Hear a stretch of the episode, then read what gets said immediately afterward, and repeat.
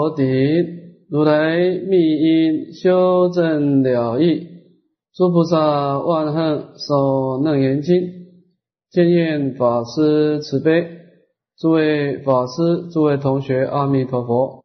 阿弥陀佛，请大家打开讲义第八十二面，子午。名生世界及藏性。当我们在修学守楞严王三昧的时候啊，那么它对我们的一个身心世界最大的作用啊，简单的讲就是破障啊，破除我们身心世界的障碍。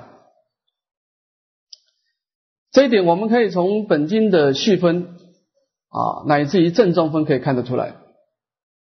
你看序分的时候，是阿难尊者遇到摩登前里的灾难，而请佛开示严顿直观的法门。到了正中分的二十五圆通，乃至于整个五阴魔境，佛陀都是着眼在破障的法门。那么本经的破障其实是有三个障碍是要破除的啊，第一个是烦恼障，第二个是业障，第三个是鬼神障。这个烦恼障跟业障啊是属于我们内心的障碍，鬼神障是属于外在的障碍啊。这个外障是比较容易破的啊。本经它是用持楞严咒啊，以这个诵诵持。神咒来破除鬼神障哈，那么其实它的重点还是在破除内障啊，因为本经的内涵的意意思是说内魔不起，外魔不生啊，所以内心的烦恼是根本啊。这个破障的意义呢，也就是说啊，比方说我们今天开一部车子要到高山去，虽然我们这个车子的力量很大。我们的方向也很正确，但是这个道路当中产生一个很大的石头，你就开不过去了，你最后只好无功而返。那么我们在整个大战的菩提道当中呢，虽然我们内心有很强烈的菩提心，也走上一个正确的法门，但是当我们身心产生障碍，如果我们不知破障法门，可能就是前功尽弃。乃至于堕入天魔外道，最后就失掉了菩萨种性。所以这个破障法门是极度的重要。那么从本经的学习啊，我们可以知道，当我们心中产生强大的烦恼或者重大的业障现前的时候，你应该怎么办？我问你，你怎么办？你说你念佛。你说你持咒，其实这个都是表面的对峙。从本经的学习，我们知道，当你认为身心状况不对的时候，最好的方式就是正念真如。你透过即空即假即中的关照，赶快把心带回家。也就是说呢，当我们障碍现前的时候，最怕的就是你。在障碍过程当中产生迷惑颠倒，产生的坚固的执着，然后产生的身心的乱动，那就完了。所以本经的意思就是说，你障碍现前的时候，你记住不要乱动。那你不能为什么不要乱动呢？你就是不能取着。那么怎么能够不取着呢？你就是要有智慧的关照。它是即空即假即中的啊，所以当我们业障现前的时候，烦恼现前的时候，你安住在不迷不起不动，你可以把所有的障碍啊降到最低，降到那个暴风雨啊，能够把它降到最低。这个时候，我们知道烦恼障、业障啊，它是生灭法。生灭法、烦恼障跟业障有一个最大的天敌，就是时间。它熬不过你的时间，你只要不动，它很快就消失掉了。所以我们修行最大的机会就是乱动啊，盲目的乱动啊。那为什么盲为什么盲目乱动呢？因为你没有智慧啊。所以我们不断的学习本经啊，加强自己的关照啊，使令我们达到不迷不举不动啊。这养兵千日，你不知道你什么时候用得到？你可能临终的时候，那一个烦恼现前，也因为你楞严经的不迷不举不动。而把你保护住了啊，所以我们的确是要在平常啊加强这个不迷不起不动的能量啊，这点是很重要啊。好，我们看子午民生世界及藏性 这个标题的意思就是说明啊，当我们依止内在的生根去攀岩外在的促成，而产生一个。身体的一个了别功能叫做生死。当然，生死的了别是刹那刹那生灭，它四相是生灭，但是它的本性却是如来藏妙真如性，相望性真，就讲这个道理。我们不要被相状所迷惑啊，一定要安住在它的体性，你才能够不乱动的啊。我们看经文。阿难，又如所明，身处为言，生以身世，此事为复因身所生，以身为界；因处所生，以处为界。这个地方总标啊，三界啊，就是根尘世三界了哈。那么佛陀招呼阿难说呢，又如你阿难呐所过去所能明了的道理说啊，说是我们依止内在的生根来碰撞。外在的促成，那么这个根尘的因缘作用呢，就产生一个现前的一个明了身世，我们感受到一种冷热色华的一个感受。那当然，这个地方的所关键是身世了啊。那其实佛陀在这个道理已经讲很清楚的，就是身世的产生基本上是不自生也不他生，而是因缘所生的。就是我们前面说的一切浮尘出幻妄相啊，把这种浮尘的幻妄相的升级已经讲得很清楚了啊。但是呢，我们业障凡夫啊，有需要再详细的开显，让他更加明白啊。佛陀就说了，那么这个身是到底是从哪里而来？你从什么地方来？为什么我们会产生对身体那种对那个接触的一种感受跟了别呢？那么佛陀是用假设的方式，就是假设这个身是它不是因缘所生，它是有自信的。有自信的话呢，它就一定有一个来的处所啊。假设我们说是它是生根所生，从生根而来，那么它就应该以生根来踏做它的界限。生根到哪里，它就应该根到哪里，它以生根为界限，或者说是以外在的促成所生。那么就以外在的促成为它的一个根本，以它为界限啊，提出两个问，那么来当做整部这段经文的一个总标。我们看它的一个别示，佛陀要告诉我们去观察，其实这种生世的了别的妄相啊，相状是有，但是它体性是空的，妄相无体啊。先看第一段，当然若因生生，必无合离二绝观言，生何所思？这一段是说明了，它不是自身啊，不是生根所生。说，假若这个生是是有自信的，而这个自信呢，是从这个生根所生，这个生是啊，是从生根所生。那么这样子就有问题了。事实上的情况啊，如果没有这种合离两种的触眼。什么叫和呢？就是冷热色华，跟我们身体相合。离就是冷热色华的因缘跟身体相分离。那么，身为一个促成，如果没有跟我们做一种合离的一种作用呢，来当做我们一种生生根的一个所观的一个境，那么我们的身世怎么能够升起了别作用呢？没有这种冷热色法这种合离的促成的啊这个作用来产生我们生根的觉观，我们又怎么能够产生生世呢？这个是不合实际道理的啊。所以说，生世是从生根所生，这个是不能建立的啊，不是自身。我们再看第二段，非他生啊。若因畜生，必无如生；谁有非生，知和离则？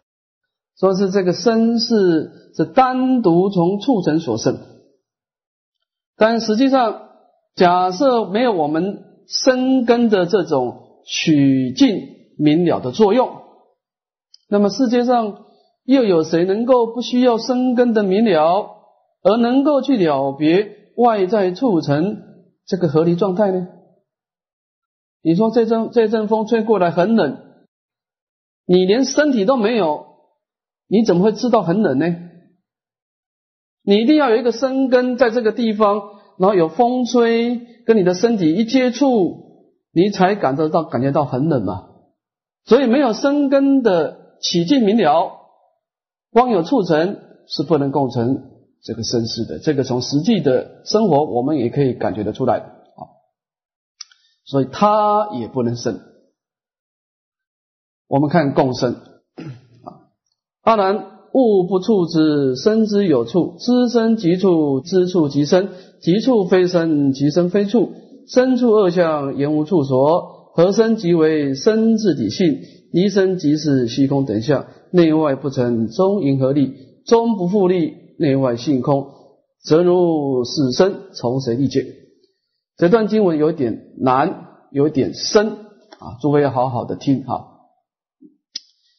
这一段呢是破这个根尘共生，那么它破呢是两段。第一段呢先说明了这个所生的事啊是没有肩带的，所生的事是没有肩带啊。那么我们看什么叫没有肩带呢？你往下看就知道哈。我说阿难，物不出之，生之有处，这是第一段的一个总标。说物外在的物质是不能离开身体呀，而有触之的功能。单单只有外境不能构成触之，必须假借这个外境跟生根的两种的作用，才能产生触之。这个段经文先把触之。做个基本定义，说为什么我们会感受到冷，感觉到热呢？必须有两个法交互作用，不能一个，也不可以，也不可以有三个，三个也不行。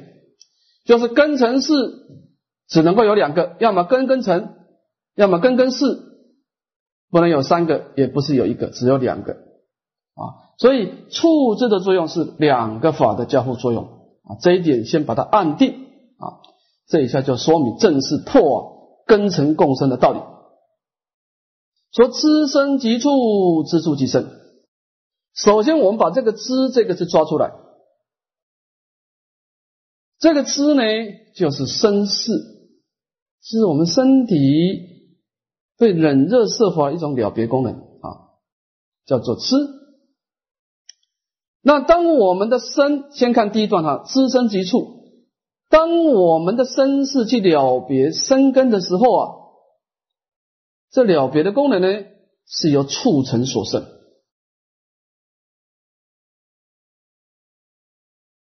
反过来，当我们的身是去了别促成的时候呢，那么这个了别的功能呢，却是由生根所生。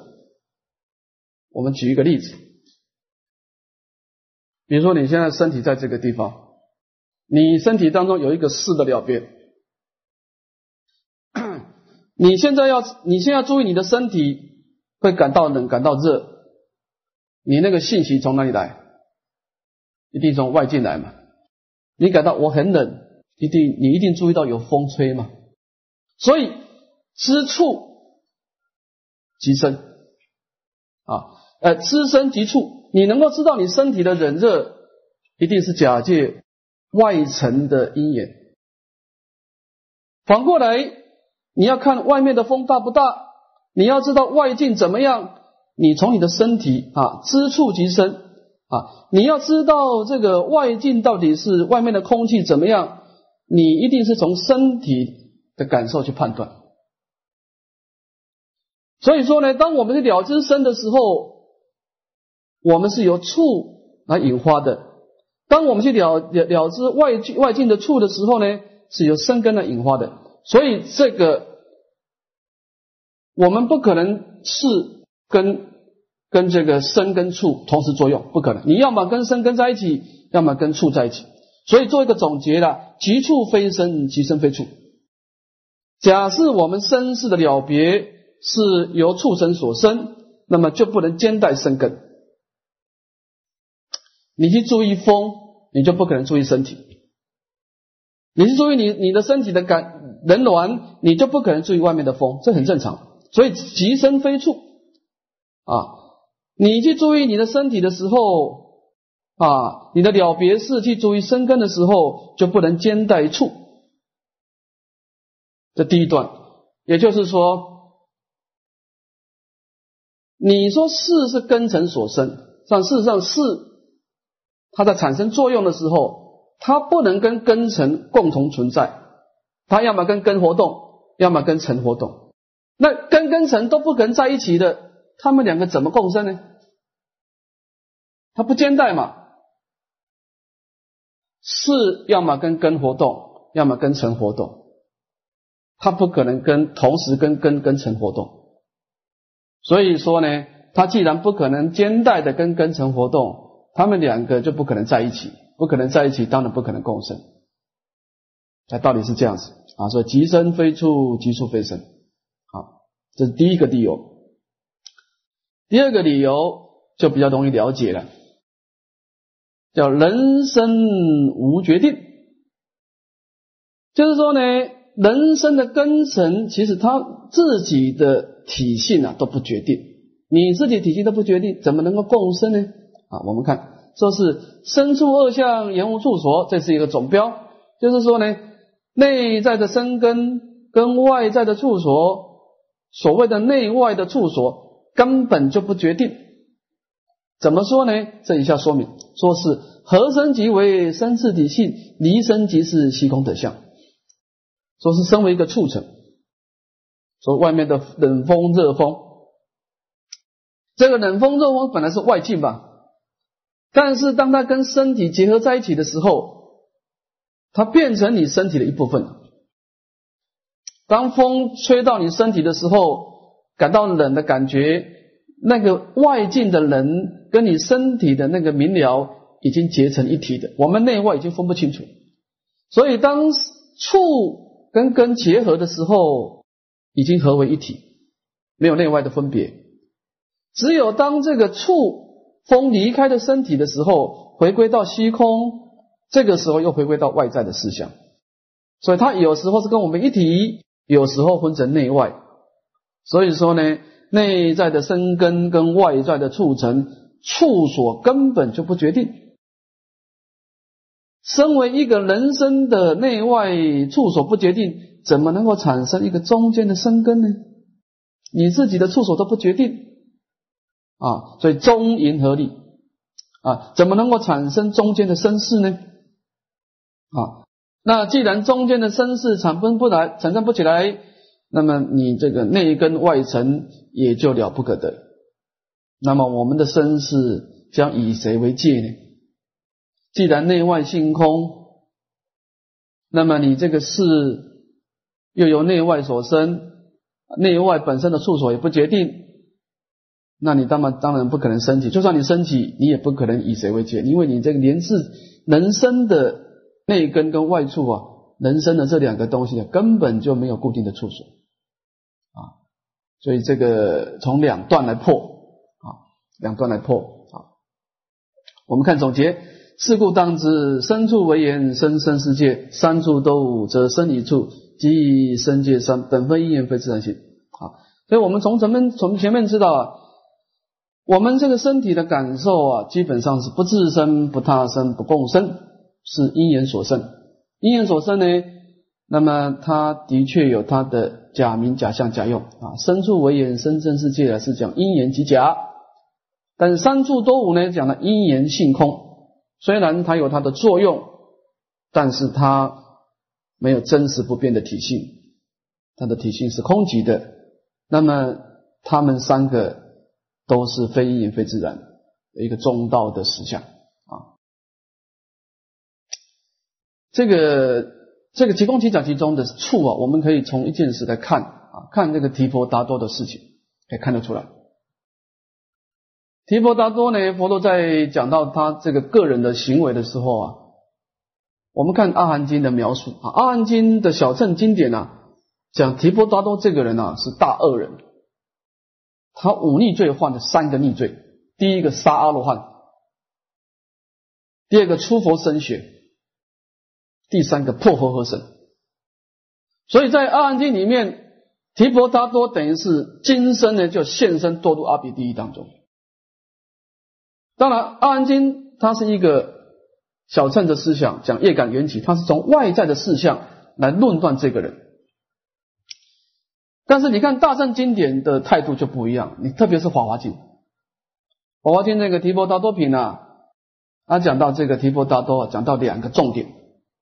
第一个，释迦牟尼佛在行菩萨道的时候，他曾经有一生做大国王，那么他想要学大乘法门，所以他放弃了国王呢，到深山去找到一个阿斯陀仙人，那么向他礼拜，做他的侍者，结果阿斯陀仙人把他的《法华经》的妙理啊传给这个国王，而这个阿斯陀仙人是谁呢？正是提婆达多。所以提婆达多曾经做过释迦牟尼佛教导他修学《法华经》的一个老师，这第一点。第二点，在《法华经》讲到第二个重点，就是说啊，提婆达多不干不但做过他的老师，还做过释迦牟尼佛真上的善知识，他实现很多恶逆的因缘，来帮助释迦牟尼佛快速的成长。所以释迦牟尼佛说啊。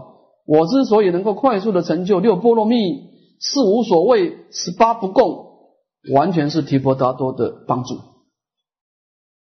因为菩萨道啊，在经典上说，菩萨道只要到初地以上啊，魔王都不敢动他，连动都不敢。那魔王不敢动他的话，全世界没有逆境啊。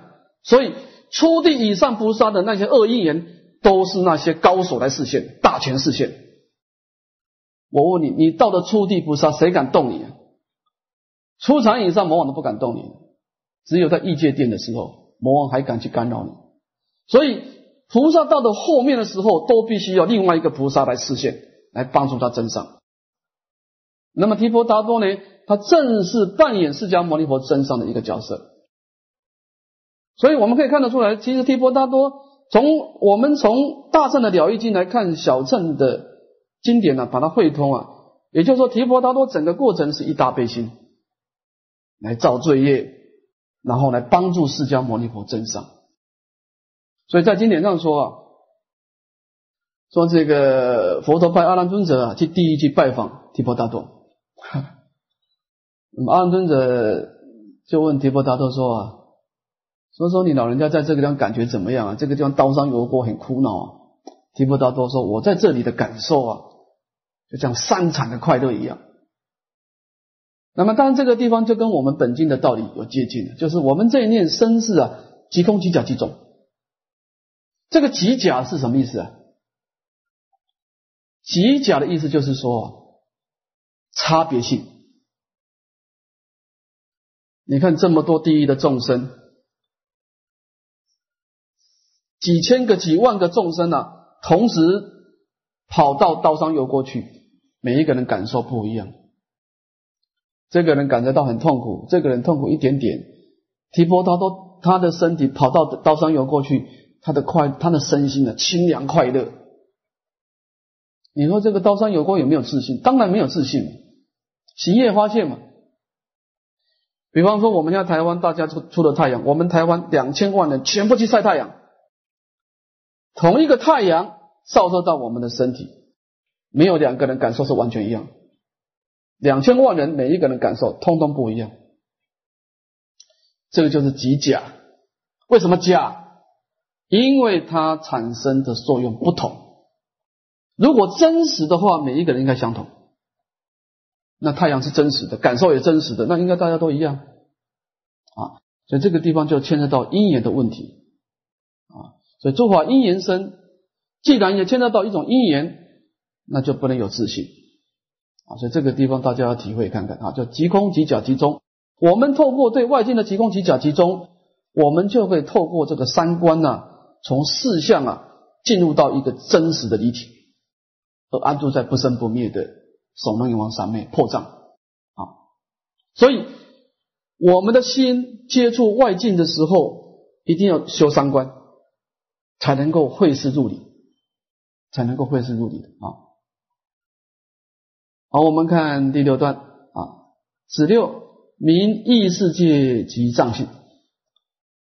这段的意思就是说啊，我们依止内在的意根来攀岩外在的法尘，而产生一个现前的明了事，叫做意识。那么这个意识的作用是刹那刹那生灭的，但它的体系呢，却是如来藏没有真如性啊，是我们众生本具的真如佛性啊。看经文，阿难，又如所明，一法为言生离意识。此事为复因意所生，以意为界；因法所生，以法为界。啊，佛陀说：“阿难，又如你过去啊所能够明白的这种为识的道理啊，我经常讲一个观念说啊，我们依止这个意根来攀岩法尘，那么这两种因缘的相互的作用呢，而产生一个现前的明了分别的意识出来。啊，当然这个地方。”也就说明的，我们对于整个啊法尘的了别啊，这个意思是因缘所生的，它不是自身，也不是他生，也不是共生啊。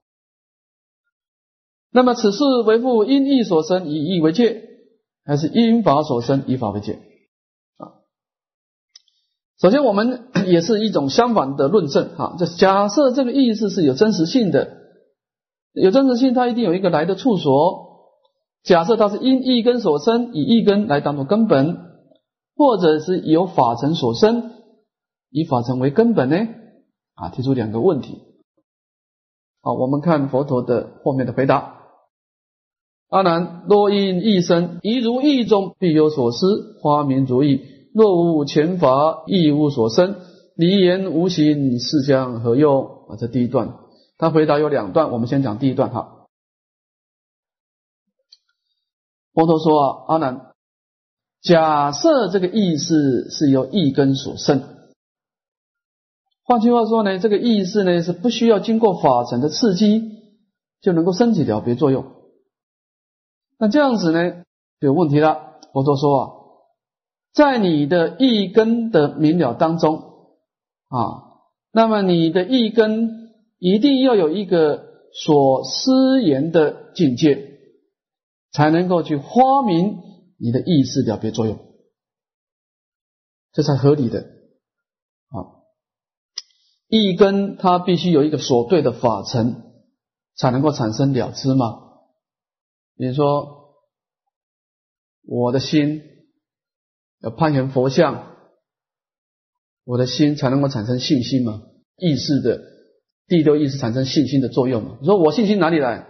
然后我不要看佛像就产生信心。不可能嘛！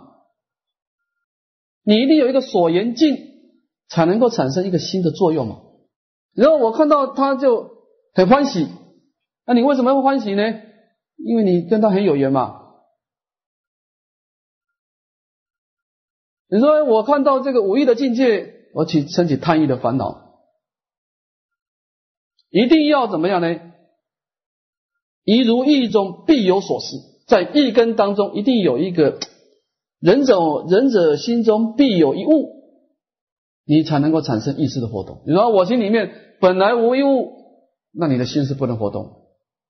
那你的心安住在如的境界，不可能。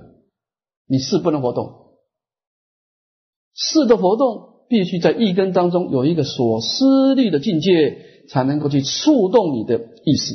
好假若没有这个法尘的当做所缘境呢，那么我们这个连能思维的意根都不能生。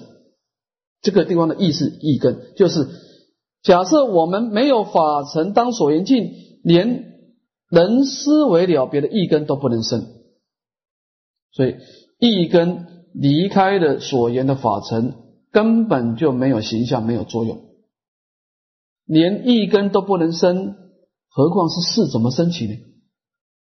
就算你事升起，没有法尘，你事又能够升起什么作用呢？啊，所以你说啊，意识是由意根所生，是不合道理的。因为你缺乏了法尘的所缘境，你连意根都不能生，何况是意识啊？这这个是自证是不合理的啊。这第一段，我们看第二段。又如是心，以诸思量皆了别性为同为异。这个地方是讲同异的差别哈。这是第二个第二个破哈。说假又又则你的第六意识跟诸思量，这个思量当然讲一根了哈，一根就是恒审思量嘛哈。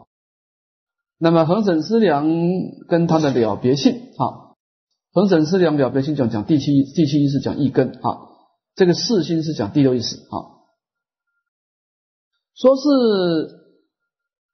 一根创造的意识，那么这两种的了别性呢，到底是相同还是不同啊？第七意识把第六意识创造出来，那么这两个到底是相同像是不同啊？这提出这个问啊，同意即意，因何所生？说第七意识的。一根把第六意识创造出来，那这两个是相同的嘛？相同的话，你怎么说它所生呢？既然是相同，就没有人生所生的差别，两个完全相同，那谁生谁呢？所以因何所生，就构不成所谓的人生所生的问题。所以这个相同是不合道理的啊。再看不同啊，意义不同，因无所事。若无所事，因何意生？若有所事，因何失意？唯同以义恶性无成，借因而立。说是意义不同，说是第七意识的一根把第六意识创造出来，创造出来以后，这两个了别性却完全不同。那这样子表示什么呢？我们得到一个答案：因无所事。这表示这两个事啊，根本没有了别的作用，完全是个物质。为什么呢？因为第六意识、第七意识把第六创造出来，就这创造两个错，就完全不同，就好像说父亲生起儿子，父子两个完全不相应，也是不合道理。那唯一的解释就是这两个完完全是物质才有可能。如果是心法的话，你父亲创造儿子，这两个一定要有点相类似嘛？啊，所以完全不同呢，就表示了这两个都没有明了性。啊，既然若无所事，银何一生呢？既然是一个物质，没有了别性，那又怎么能够说意根升起意识呢？啊，这是第一点。若有所事，银河失意？啊，说是假设第七意识。把第六意识创造出来，而两个都还有了别性，那么银河四意，那么我们又怎么去区分这是第六意识的了别性，这是第七意识的了别性呢？那没办法区分的。啊所以总结啊，唯同以异，恶性无成啊。所以不管是相同，不管是不同啊，这两种体性呢都没办法建立，怎么能够说是啊一根去升起意识呢？这样的戒是不能建立起来，所以单单是从啊这个一根来升起意识是不合理的。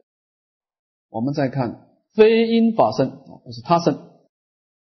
若因法生，世间诸法不离五尘，如观色法，即诸身法、相法、味法及触法，相状分明，以对五言，非意所摄。一段先做一个总标了，说是这个我们这个意思啊，是完全是由内在的法尘所生，跟意根没有关系啊。那么这个地方呢，必须把这个法尘啊，啊，跟外面的五尘啊，内法尘跟外五尘啊，做一个区别。说是世间上呢，一切的诸法不离开五尘。啊，我们看世间上啊，这一切的法都是色身香味触嘛，五尘嘛，啊。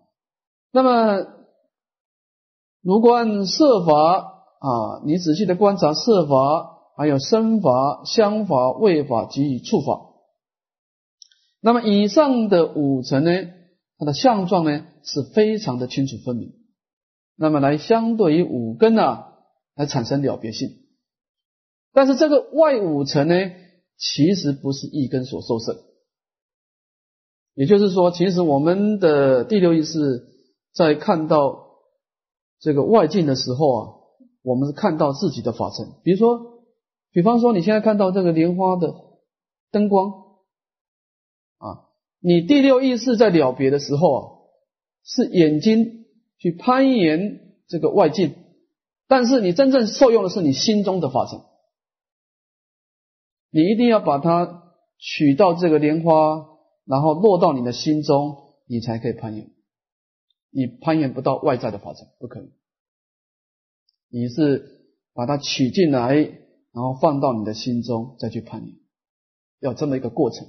所以，我们第六意识是不能直接攀岩外境的，一定要把外境拿到以后，然后丢到心中去，变成一个落谢的影像，你才可以攀岩。所以这个地方说，说是这个外五层呢是非意所受摄啊，我们只能够攀岩内心的法层啊。好，先把这个观念按定啊，如是决定意义法身。如今地观法法合状，若离色空动静通塞合离，生灭异此诸相终无所得。生者色空诸法等生，灭者色空诸法等灭。所因既无因生有事，作形象相状不有，皆因而生。这个地方正式的破啊，第六意识啊是法身所生的道理。说我们这个第六意识啊，假设是决定一。法尘所生，那你应该要仔细的观察法法合状。第一个法是指的是内法尘，第二个法是指外在的五尘。你应该去观察内法尘跟外在的五尘啊，这两个之间有什么相互的关系啊？这些佛陀就叫叫我们观察了，说啊，事实上离开了外在的色空的色尘。我们因为有色空的对比产生色尘嘛，有动静的相互作用产生音声嘛，有通塞的作用产生相成，乃至于由身体的合离产生促成。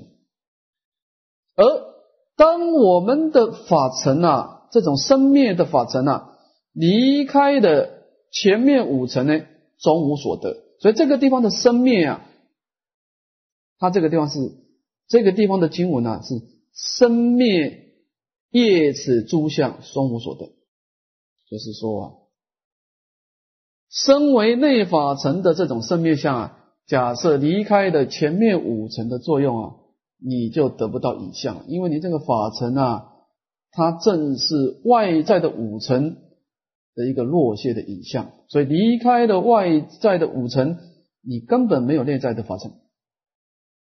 所以说呢，生者色空诸法等生，灭者色空诸法等灭。啊，当法尘升起的时候，你外在的五尘就有；但法尘消失的时候，外在的色空的诸法也消灭。那么这个地方得到一个结论呢：所应即无。说你人生的法尘，你都要随随着外在的五尘而生灭，那可见了你人生的法尘根本没有自信。那么因生有事作何形状呢？啊，就说你人生的法尘尚且没有真实独立的体性，那么你依止这个法尘所生的第六意识，又有什么相状可得呢？啊，第六意识由法尘所生，身为一个人生的法尘，你自己都做不了主，你都要受外在的五尘影响，它生你就生，它灭你就灭。所以说啊，这个人生的法尘既然是没有自信，所生的事也就没有自信。那么所生的性性既然没有自信，戒因而生。那第六意识又怎么能安立这个戒呢？啊，所以这个说是第六意识啊，完全是法尘所生啊，是不合道理的。好，看总结。是故当知，一法为言生异世界，三处都无，则异于法及异界三，本分一言非自然性。啊，所以我们得到几结结论呢？我们遇到外境的刺激的时候，产生一个意识的分别啊。其实这个意识的分别，它是因缘即假，有它暂时的假名、假象、假用啊。但是它的体系呢，是延伸无性、当体即空的啊。所以这个。我们这个异世界啊，基本上是非因缘非自然的，是即空即假即中的啊。这个第六意识啊，在整个我们的八识当中的作用啊，可以说是最强烈、最重要。